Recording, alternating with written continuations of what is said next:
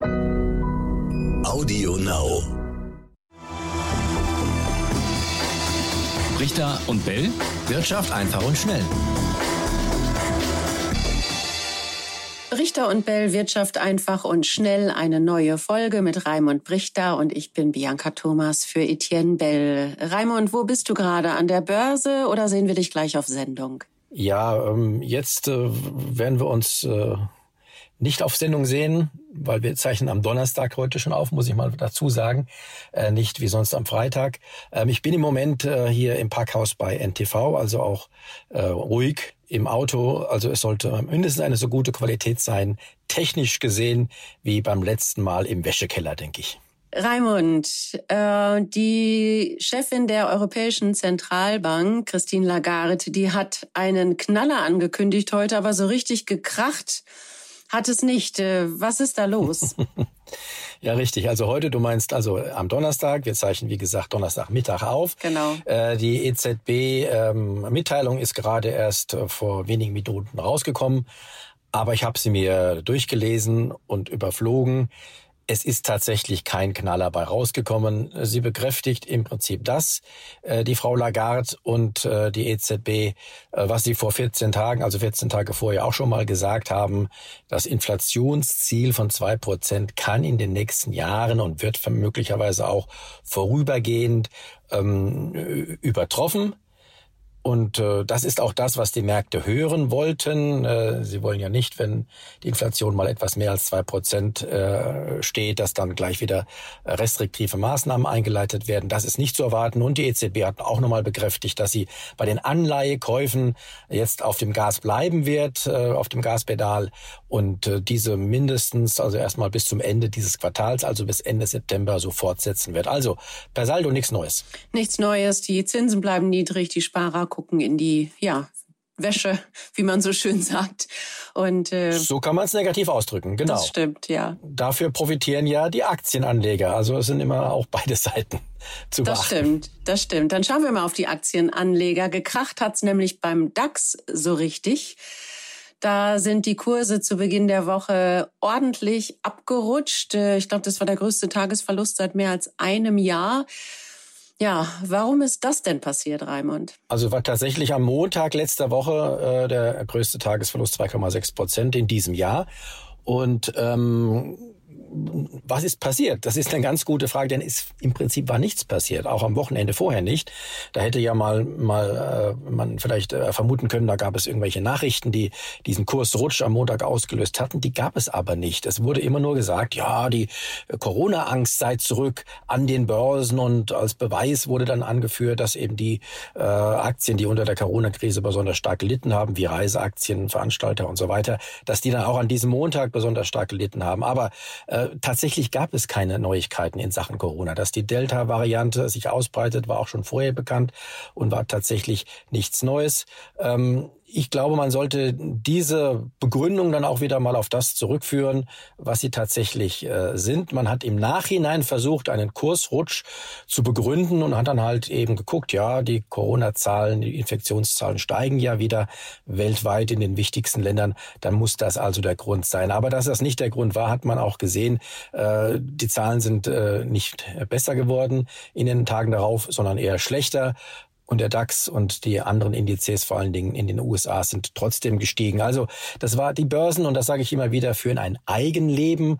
Und das war wieder so eine, eine eigene Lebenreaktion. Äh, die, die, die muss auch sein. Äh, Börsen brauchen kleine Korrekturen und das war nur eine kleine Korrektur. Wichtig für den längerfristigen Aufschwung ist, dass nach solchen Korrekturen, und das war dann am Dienstag letzter Woche der Fall, dass dann schon wieder Käufer auf den, Pla Käufer auf den Plan treten und die äh, vorübergehend gefallen gefallenen Kurse nutzen, um wieder einzusteigen. Das ist passiert.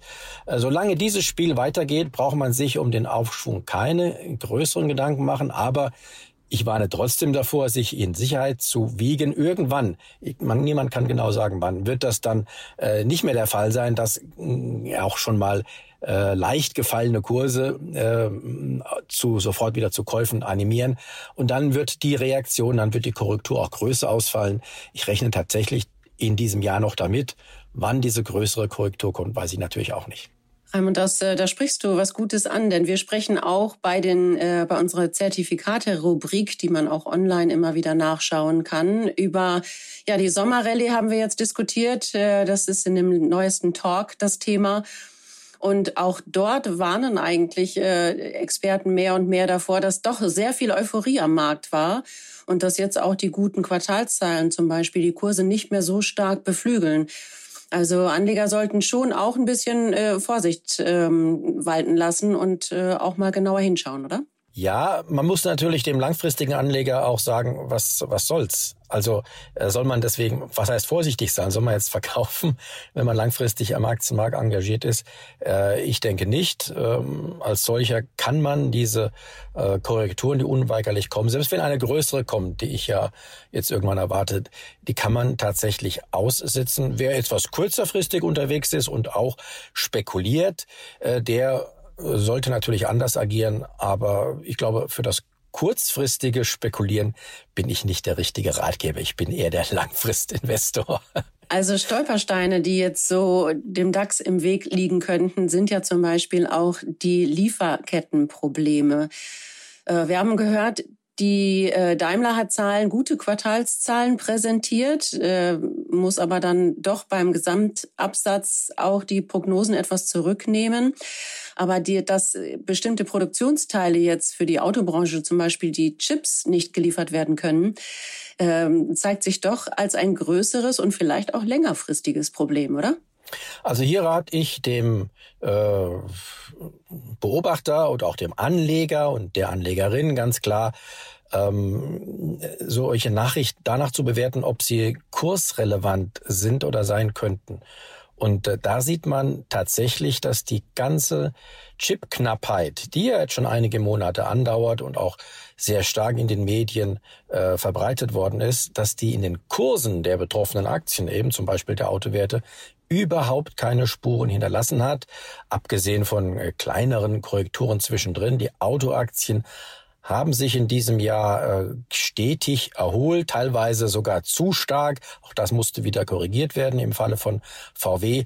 Aber da spielen diese diese, diese Chipknappheit, die spielt da überhaupt keine Rolle und sie wird meiner Ansicht nach auch weiterhin für die Kurse äh, mittel- und längerfristig keine Rolle spielen, zumal ja diese Chipknappheit auch wieder, darüber haben wir schon mal gesprochen vor ein paar Wochen, dass diese Chipknappheit ja nicht ewig sein wird, denn es werden Investitionen getätigt, es werden neue Chipfabriken eröffnet, äh, es wird die Chipproduktion hochgefahren. Und äh, wir können uns eher auch wieder mal darauf einstellen, nicht in diesem Jahr, aber in den nächsten Jahren, dass es dann wieder mal zu viele Chips gibt weil plötzlich eben äh, dann die Produktion größer ist als die Nachfrage. Auch das wird passieren. Äh, warten wir es ab, noch ist es nicht so weit. Ja, es gibt natürlich noch viele Dinge, die zu den Lieferketten gehören. Ne? Es sind auch Rohstoffe, die dazugehören, wo die Preise jetzt exorbitant steigen zum Beispiel. Äh, da kann es noch mehr Industriezweige betreffen als allein die Autoindustrie. Äh, wer dazu gerne ja, noch... Dann, Moment, ganz kurz. Das ist aber dann eher auch eine Frage der Preise. Das ist wieder was anderes. Äh, die Preise steigen tatsächlich. Die Industrie ähm, muss dann mehr bezahlen, aber diese regelrechte Knappheit, wie bei Chips oder auch, wir haben es mal gesehen, bei Bauholz äh, zeitlang, aber auch das korrigiert sich teilweise wieder. Also da bin ich, äh, da bin ich nicht der Meinung und erwarte nicht, dass hier eine Knappheit an, auch an Rohstoffen generell auf längere Zeit bestehen wird. Aber Entschuldigung, ich hatte dich unterbrochen, du wolltest noch einen wichtigen Hinweis abgeben. Ja, das ist aber sehr interessant, Raimund, dass du diese Meinung vertrittst. Und ähm, wir haben aber auch andere Experten, die äh, ja anderer Meinung sind. Und äh, das zum Beispiel, wer sich dafür interessiert, kann das bei uns in der Fonds-Rubrik nachschauen. Auch da online gibt's noch mehr Interviews dazu. Das passt ja an dieser Stelle ganz prima. Super Hinweis. Äh, nicht nur auf eine Meinung verlassen, sondern auch mal andere Meinungen sich dazu anhören. Und das ist gut, wenn man dann sich mal zum Beispiel ähm, diese Zertifikate beziehungsweise Fondsteil anschaut. Wo gibt's den denn? Den gibt es online bei ntv.de, gibt es eine Rubrik Zertifikate, eine Rubrik Fonds und äh, dort stehen alle Interviews noch in einer längeren Form, die wir in einer kürzeren Form äh, auf Sendung bringen, kann man da noch mal länger nachschauen und auch den Talk zum Beispiel als Podcast nachhören. Das geht auch. Sehr schön. Raimund, noch eine ganz kurze Sache zu den Daimler-Zahlen. VW prescht auch vor. In Sachen E-Autos gibt's immer wieder neue Infos. Ähm, da wollen die in Sachen E-Auto-Strategie ja ordentlicher Gas geben, kann man gar nicht sagen, äh, die Voltzahl hochdrehen. Ähm, wie stehst du zu diesen Strategien? Ja, wie werden wir das in Zukunft nennen, wenn man aufs Gaspedal drückt? Ich glaube weiter, ja, oder? Gute auch Frage. bei Elektroautos. Ich habe zumindest äh, vor, auch das weiter Gaspedal zu nennen, auch wenn äh, es dann nur noch elektrisch funktioniert ähm, dass sie die deutschen Hersteller sich jetzt äh, dazu entschlossen haben, vor allen Dingen auch wieder als Vorreiter zu agieren in Sachen Elektroumstellung. Das ist auch schon seit einigen Wochen bekannt und gerade in dieser Woche jetzt, wo wir aufzeichnen, haben VW und haben auch Daimler nochmal dazu ähm, Neues bekannt gegeben. Äh, Daimler zum Beispiel will wohl ab 2025 schon ähm, alle neuen Fahrzeugarchitekturen, wie sie es nennen, rein elektrisch äh, machen. Das heißt nicht, dass da nur noch Elektroautos angeboten werden, aber äh, alles Neue, was da entwickelt wird an Neufahrzeugen ab 25 soll dann elektrisch sein. Interessant auch für Anleger wiederum in diesem Fall ist, dass Daimler äh, zumindest als Ziel sich gesetzt hat, trotz ähm, dem man mehr Gas gibt beim Thema Elektromobilität, nicht weniger Gewinn erzielen will. Es heißt ja gemeinhin, äh, ja, bei Elektroautos äh, lassen sich äh, lassen sich nicht diese Gewinne erzielen, die die die Autohersteller mit herkömmlichen äh, Verbrennermotoren erzielt haben. Das mag sein. Daimler zumindest aber hat sich das Ziel gesetzt, hier nicht zurückzustecken. Wie will man das erreichen? Äh, das ist wieder so ein kleiner Trick, indem man mehr teure Autos verkauft, wo die Margen ohnehin höher sind. Und äh, wir sind gespannt, ob Daimler dieses Ziel erreichen wird. Mhm. Raimund, wir möchten, äh, wir haben so viele Themen hier wieder diese, dieses Mal, aber wir möchten äh, trotzdem noch ganz kurz zum Schluss über die Unwetterkatastrophe sprechen. Ähm, schrecklich, was dort passiert ist. Ähm, viele Existenzen liegen einfach wirklich auf dem Müllhaufen. Jetzt äh, geht es um den Wiederaufbau. Dafür werden Milliarden gebraucht und es gibt jetzt äh, ja die ersten Schnellhilfen.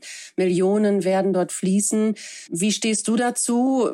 Was glaubst du, ja, wie geht's da jetzt weiter? Und, und das auf das Thema Geld bezogen? Also am Geld, wenn wir es darauf beziehen, mangelt es nicht. Äh, das, was passiert ist, ist schlimm genug. Aber tatsächlich ist es so, Geld ist ausreichend vorhanden. Und wenn es nicht reicht, das haben wir ja jetzt auch in der Corona-Krise gesehen, dann wird eben einfach neues Geld gemacht. Die Schäden sind tatsächlich auch finanziell sehr, sehr hoch. Ähm, die, die Soforthilfen hast du gerade angesprochen. Die Versicherungen schätzen, dass die versicherten Schäden rund fünf Milliarden äh, Euro betragen werden. Rund, das ist nur eine vorläufige Schätzung. Die Gesamtschäden werden selbstverständlich weitaus höher liegen, weit über zehn Milliarden und damit wohl alles bisher Dagewesene übertreffen. Aber was die Versicherungen nicht dann tragen werden, da wird der Staat in großem Maße einspringen und einspringen müssen. Und wie gesagt, er kann es auch. Ähm, die Bundesregierung will ja noch in, sogar noch vor den äh, Bundestagswahlen im September noch einen Wiederaufbaufonds anschieben, der dann sicherlich von der Nachfolgeregierung dann noch einmal aufgestockt werden wird und aufgestockt werden muss. Also die Milliarden werden fließen, die werden da sein. Wichtig ist nur, dass sie dann auch schnell verteilt werden und es nicht so zu solchen Verzögerungen kommt wie in der Corona-Krise. Und äh, ja, die Kapazitäten, die könnten hier dann schon im Bau äh, ein, ein Problem sein, dass tatsächlich nicht genug Baumaterialien ähm, da sind, um diesen Wiederaufbau jetzt auch zügig voranzutreiben. Denn wir haben ja ohnehin schon, auch darüber haben wir häufiger berichtet, in der Bauwirtschaft äh, sehr teure Baumaterialpreise und auch äh, Baumaterial, das äh, im Prinzip äh, doch äh, nicht überall in ausreichendem Maß vorhanden ist. Also wir denken auf jeden Fall an alle, die äh, jetzt zu Schaden gekommen sind und so unter dieser Umwelt- und Wetterkatastrophe leiden und hoffen natürlich, dass die Hilfe ganz schnell kommt und alle wieder schnell auf die Füße kommen. Das wäre schon, wäre schon wirklich klasse. Wir drücken die Daumen. Wir drücken die Daumen. Ja, danke Raimund. Äh, ich hoffe an alle Zuhörer, es hat mal wieder Spaß gemacht, dabei zu sein. Und äh, Raimund, äh, Zuschauer können uns auch schreiben. Genau, Zuhörer in diesem Falle Brichter und Bell at ntv.de. Alle Fragen, Anregungen, aber auch Kritik gerne an uns und wir werden darauf sicherlich in einer der nächsten Folgen eingehen. Ciao, ciao. Mach's gut. Bis zum nächsten Mal. Tschüss. Tschüss. Richter und Bell. Wirtschaft einfach und schnell.